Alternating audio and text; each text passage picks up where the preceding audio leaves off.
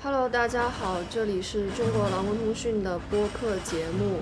《国际摸鱼联盟 Work in Progress》，我是小王。呃，我是老王。今天呢，我们就来讲一下关于印度的外卖员的故事。那我们都知道，就是其实疫情期间，各地方的外卖平台都有很大的发展。那在印度呢，呃，最大的两个平台就是 Swiggy 跟 Zomato。嗯，跟国内比较类似的吧，就是这些平台随着他们的这个订单量需求越来越多，他们最近其实也做了不少的广告呢。嗯，是的，这个我们我们这个国际摸鱼要摸到印度，好像是比较这个常发生的事情了。但是印度其实有很多，就刚才小王也说了。不只是在这个行业，我觉得其实印度这么大规模的一个经济体呢，其实有很多东西是我们都可以观察的。那在过去这个这一年多的时间呢，疫情在印度其实呃怎么说，它蔓延的时间线、时间轴比在中国内地要长很多。呃，最后一次的全国性的这个封城啊，lockdown。是今年四月还是五月？我记得，所以这个情况是就让很多人都其实没有办法去办公的环境上班，很多人就没有办法正常的生活，然后就很多不管是 work from home 或者各种这样子的政策都都都出台。那在印度的话，外卖平台其实都都有增长，大量的增长，呃。数据要举出来的话，还得回头看一下子啊。大概我这样说一下，就是那个 Swiggy 的话，它是从一九年的三千万以是年份吧，呃，应该是月月订单，全国三千万订单增长到了呃四千五百万订单。对，所以这个数量都是都是这样增长，而且他们在。这么好的经济成就之后，又成功的那个募资了更多钱，有投资啊，去去扩充啊等等的。但是呃，实际上在这么大好的这个，就说起来听起来很糟糕。就是在疫情当中的话，说是大好，但是对于这个外卖平台来说，这个生意这么好的情况之下。工人的情况呢是完全相反的，因为很多工人在我们采访的过程当中，呃，就表达的很清楚，在过去这一段时间，他们的那个订单的那个基本费费，就每个每个这个外卖工人拿的那个钱，从呃疫情前的这个数量到后来最近这段时间，就减少到一半，意思就是说，他们要工作多一倍的时间，就是要接多一倍的订单，才可以拿到呃去年的同样收入。那这个是一个，就怎么讲呢？就在公司。利润不断增长，然后募资就是募款成功等等，可以扩充啊什么的。但是工人其实是比以前的情况还更糟。那当然，在订单压力更大的时候，你要接更多订单的时候，你就必须要那个争取更更快速的把一个订单完成啊等等的。因此，这也会造成很多交通意外、各种其他的情况。你一起你有了交通意外之后的话，可能还不会。拿到赔偿，你可能还要补公司呃调单的钱啊，你医疗费还要自己承担等等的各种这些，其实延伸很多很多的社会问题。对我们看到，就是在这个外卖平台急速发展的这个过程中，其实整体经济受到疫情影响还是表现的比较差的。就是整体来讲的话，印度经济其实是萎缩了百分之七点七，但是看到呃外卖平台可以说是倍增，但是在这个平台中工作的工人呢？呃，他们直接遭遇的就是每一单的配送费是直线下降。像有工人就说，他以前一单的这个配送费是三十五卢比，大概是人民币三三块左右吧，然后现在只有二十卢比，就是大概只是折合人民币就一块七。那这个，所以现在工人就是说要。完成以前两倍的订单才能赚到跟以前相当的这个工资，那这个可以说就是行业平台发展的越快，但是工人的劳动条件反而是越发的恶劣了。那在这样的一个环境下呢，其实我们也可以看到，呃，在工人这边，呃，他们其实是做了不少的努力，包括一些组织化的一些工会也做了很多工作。嗯。呃，我我其实想要讲一下，就是我们我们会去注意到这件事情是怎么怎么会去注意到，就是在社交媒体上面，就在推特上啊，主要是，呃，因为印度的这个社交媒体使用习惯呢，媒体人也好啊，公司的公关啊什么的话，应该都还是跟欧美比较相近的。他们直接用英语为主的时候，就会上推特、上 Facebook。那呃，这一次的这个外卖平台啊，Somato 也好，或者 Swiggy，我们主要注意到的 Somato，他们都是在这个推特上面在在推广。那当然，在印度国内的话，电视啊、广播啊，什么其他的一些买买广告的空间等等，肯定都有的。那他们在社交媒体上面的这个形象塑造呢，其实过去这一年是非常非常成功的。我不只不只是说他们经济上面的话，比这个国家的平均是好很多，甚至有有有这个。增长，但是他们在形象上也有，因为很多人就每天透过这个跟跟外卖平台的互动，其实感受到了生活的便利性。我相信很多人在过去这一年，不止在印度啊，可能之前是不使用这个外卖平台的，不用这些订这个下单的这种工具的，然后在过去这个疫情当中，这一年就就越来越多的人使用，我自己可能都是这样子的，所以。那个公司的形象好到什么地步？然后工人，我们刚才说的，工人的实际处境是一直在恶化的。这个这个前提之下，工人的处境恶化，还包括连餐馆对他们的，就是这些制作这些食物的餐馆对对外卖工人的这种态度都是非常差的，甚至有带严重的这个这个阶级歧视啊，什么东西的。那他们处境多么恶化，然后在公司又又又拿了所有的，怎么讲呢？就是。又又赚钱，然后又形象好，所以工人们跟这个代表工人的这些组织啊，包括这个工会，在网上就发动了反扑，发动了反击，等于是回应了。就是你你在说工人多么伟大、多么了不起、多么社会上的这个英雄不可不可替代的时候，那你实际上是把工人嗯就就没有当成英雄，甚至连一点一点这个工资都都都给他剥削的，把他这个削减了，所以。这样子的回应呢，慢慢的就造成了另外一种有趣的一个一个社会现象，是消费者对这个公司本来的那种正面形象开始改变，然后开始理解到哦，原来帮就是我，因为其实工人是就是外卖工人是消费者唯一接触到的这个代表平台的一个一个人嘛，那他们本来可能对于这个外卖的工人送外卖的这个这个外卖员会觉得根本就不需要理他。或者甚至就就就这这个人还或许因为每天在外面外面骑车到处跑，可能还带着病毒，还对他有有有这个恐惧。但是看到了这个每一个每一个订单背后有一个这样子的人，有这样的故事，然后有这样的遭遇，譬如说只出了交通意外的时候怎么样怎么样了，或者说他的订单其实是比以前就外卖平台给员工的那个费比以前低了多少多少。那这样的话，消费者就开始跟。呃，这个工人站在比较站在同一条线上面，然后引就形成了一种呃比较对工人或者对没有组织化的这种，因为这种都是散散工、零工这种这种形态的这个工作方式，所以就形成了另外一种呃，就工会呃这个消费者跟呃工人本身的这个很很奇特的一种关系，然后。从本来大家对公司的形象印象非常好，到现在开始有点怀疑了，就没有那么的支持这些外卖平台。对，所以其实是，呃，这些外卖平台它做了很多公关的活动，然后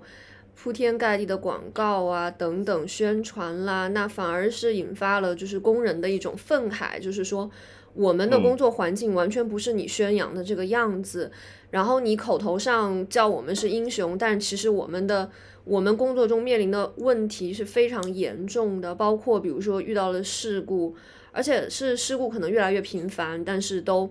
没有任何人可以帮他们。所以，呃，在这样的一个情况下，那工人就是在网网上发起了这个反抗的活动，就是他们其实是，嗯，我觉得这个可能在。呃，我们中国国内的话也能看到很多，就是在呃工人在网上诉说自己的故事，告诉大家，不管是拍视频也好，或者怎么样，就是告诉大家真实的工作环境是怎么样的。那现在的话呢，就是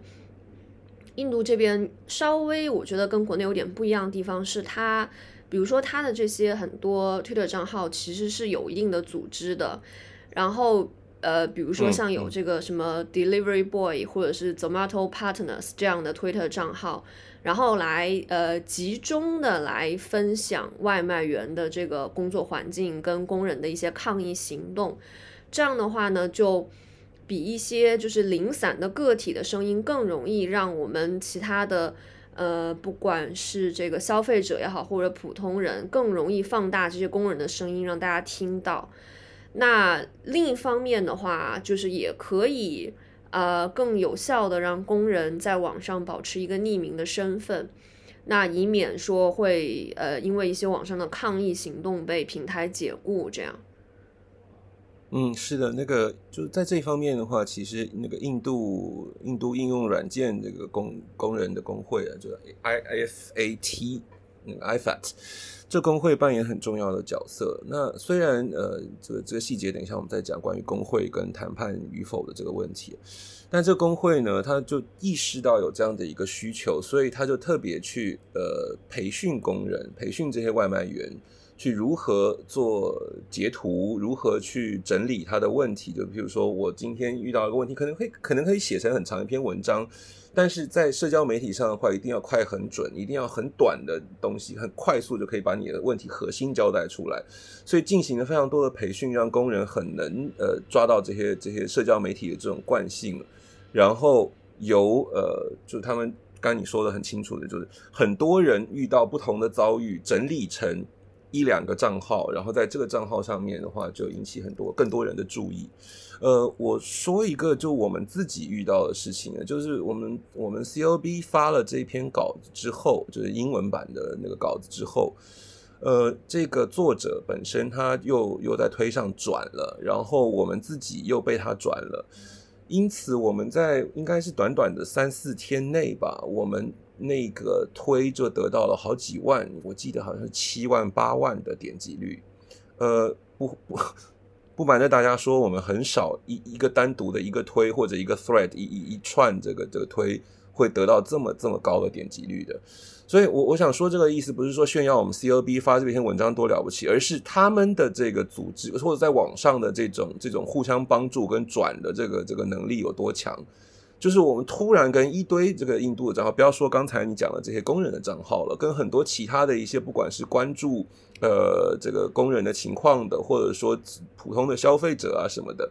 很多很多人都都注意到了这篇文章，呃，然后很多人都会去帮忙去转发，去去散播给传播给更多人，所以这我觉得是是很有趣的一个一个怎么讲呢？工人利用。财力雄厚的这个这个他们的 employer，他们的老板在使用了同样的平台去做呃这个反击，去把故事的另一面说出来。对，我觉得这里也可以向大家介绍一下，就是印度这个 IFA 这个工会，它其实是。嗯，相当于跨地区的一个行业性质的工会吧，它主要是组织这种在交通运输行业的这些呃使用 APP 的这一类的工人。那其实他之前也做过很多组织，包括我们网站以前有报道过，呃，比如说在这个呃海德拉巴跟其他一些大城市有进行过长期的这种罢工啊、集体行动等等。那他现在的话，就是，呃，应该说也采取了有不同的策略吧，呃，有这种组织工人抗议，那也有这种，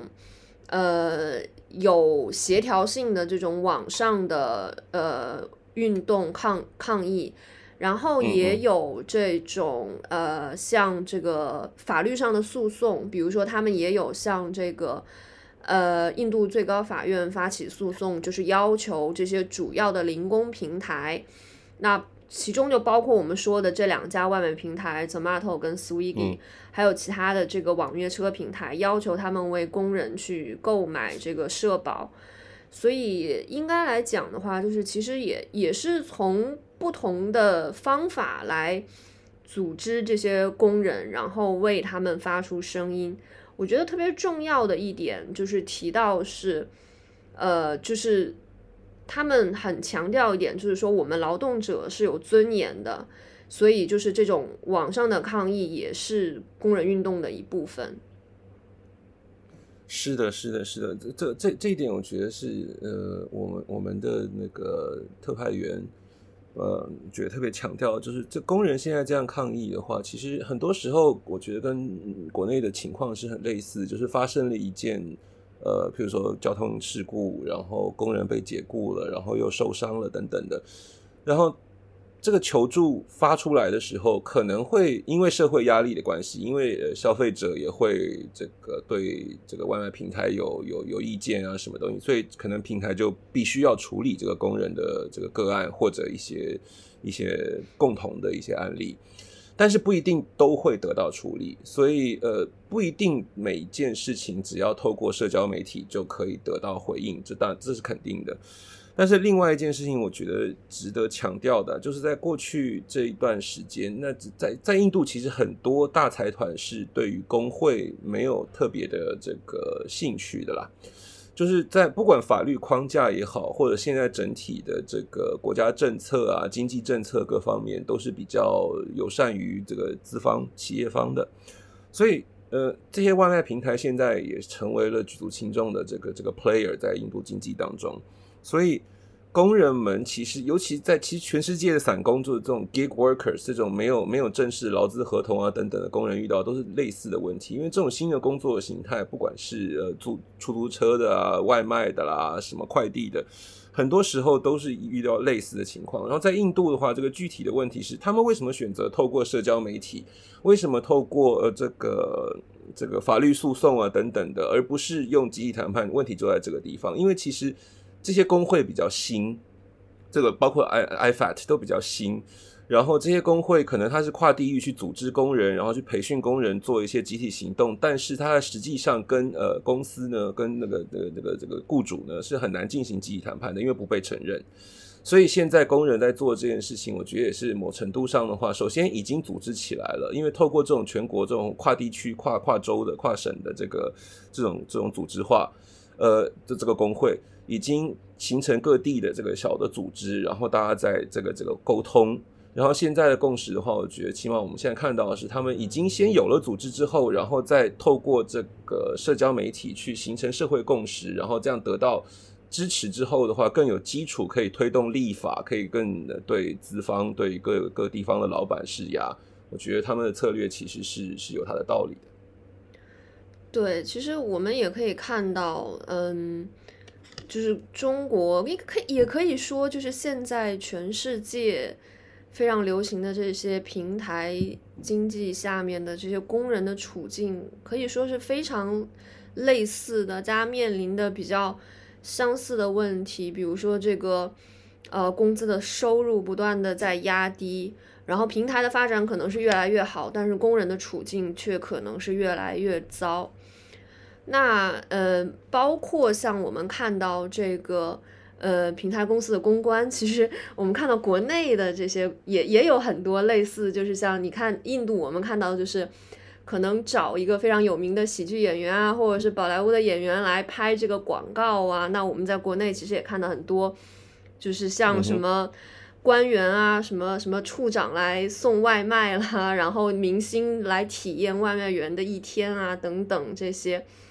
就是也做了很多这种，包括呃公司表面上就是呃把这个呃外卖员描述成一个支持城市运作的一个英雄，但是实际上还是可能会让，比如说在非常恶劣的天气条件下，或或者是甚至是非常危险的台风天下，然后继续的公司在制度上的去鼓励员工继续工作。而没有给员工任何的这个劳动上的保护等等，嗯，所以我们也看到，就是国内其实是也有很多呃零星的小规模的罢工抗议，在国内也是非常多的，在各个地方都有。那可能跟印度工人也比较类似，就是就是现在在这个。呃，经济环境下，那有非常多失业或者就业不足的工人涌向外卖行业以后，工人可能自己也觉得，就是这份工作的可替代性是非常强的。那所以，呃，可能在发起罢工的时候，公司也会觉得，我随时可以让其他的人来做这个订单，我可能只是一时的受到这个影响。嗯，所以很多时候大家面临的这个困难都是比较类似的。然后大家可能也采取了各种各样的不同的策略跟方法来来应对，来争取更多的权利。对，我觉得就在这方面的话，最后一个补充就是顺着这个这个话说下来的话，其实刚才我在讲他们的这个社交媒体的整个策略是非常非常组织化的，然后有工会来做这个统筹跟培训啊等等的，然后工人们自己组织成这个地方的或者怎么城市的，然后大家一起共用那个账号等等等等，这些东西都是非常非常中央化、组这个组织化的，但是呃，可能条件啊等等，这个每个地方当然都不一样。但是我觉得共同点就是这个，刚才我们还没开始录节目的时候，我们有说到的嘛，就是我觉得共同点是，现在印度的工人也是在诉诸于社会大众，就是他自己是送外卖，他每天接触到的那个他的客人其实是没有沟通的，但是现在透过社交媒体呢，就多了那一层沟通。然后目前起码在印度看起来的话，这个效果是相当好的。那我就不知道现在在中国国内的话，这种消费者对于呃，不管是外卖员也好，快递员啊，这个这个这个开这个出租车的这这等等，呃，出租现在好像已经没有这种网约品，还是有吧？滴滴啊什么的还是有吧？那当然有，大家消费者。滴滴不是出了一点问题吗？那个，然后这个在在消费者跟跟这这些平台工人的这个互动上面的话，你觉得跟印度有没有类似的地方？对，我觉得就是就是大家的生活中间其实已经离不开这些外卖员，大家的生活非常便利，然后有的时候可能就忽略了，就是在这个便利背后，其实是在有人付出劳动的。那可能过去的时候，很多时候大家对外卖员的这个印象就是在街上乱闯啊，然后就非常危险啊，就有可能危及我们路人的这个这个生命安全，对吧？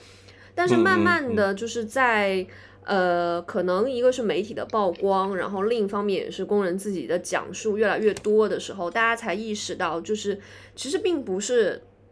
并不是外卖员没有没有这个不不懂安交通安全，因为其实他们才是受害最最大的那个，出了事故受伤最大的那个人。所以其实完全是由于这个公司的管理制度，才会造成他们不得不去闯红灯，就是为了尽快的能够把这个餐送到，然后不被平台罚款这样。所以我觉得现在在国内也是。会有更多的人就是想要努力的，呃，在不管是说消费者的这个群群体中间也好，还是说普通市民也好，我觉得现在也是就是越来越理解这个外卖员跟同情外卖员的处境的人，也是在慢慢变多的。这也是需要，当然这也是需要我们，呃，还是要有有不断的去讲这些工人的故事，才会才会有这样的一个局面。对，所以我们看到就是呃，全世界现在这些呃零工经济的发展都是非常快的，包括我们网站其实之前也有报道，就是在香港的外卖员的他们的工作条件，以及之前他们有过一次呃比较简短，还不是非常成成熟的一个集体谈判的一个案例。那我们呃今后也会进一步的有更多的关于这个。呃，世界各地的这些零工平台的工人的故事，也希望大家可以继续关注。那么我们这期的节目差不多就到这里。那欢迎大家就是呃订阅我们的播客节目，然后以及可以阅览我们的呃 CLB 的网站跟 Facebook、Twitter 还有 Instagram。那我们下次再见。好，下次再见，谢谢大家。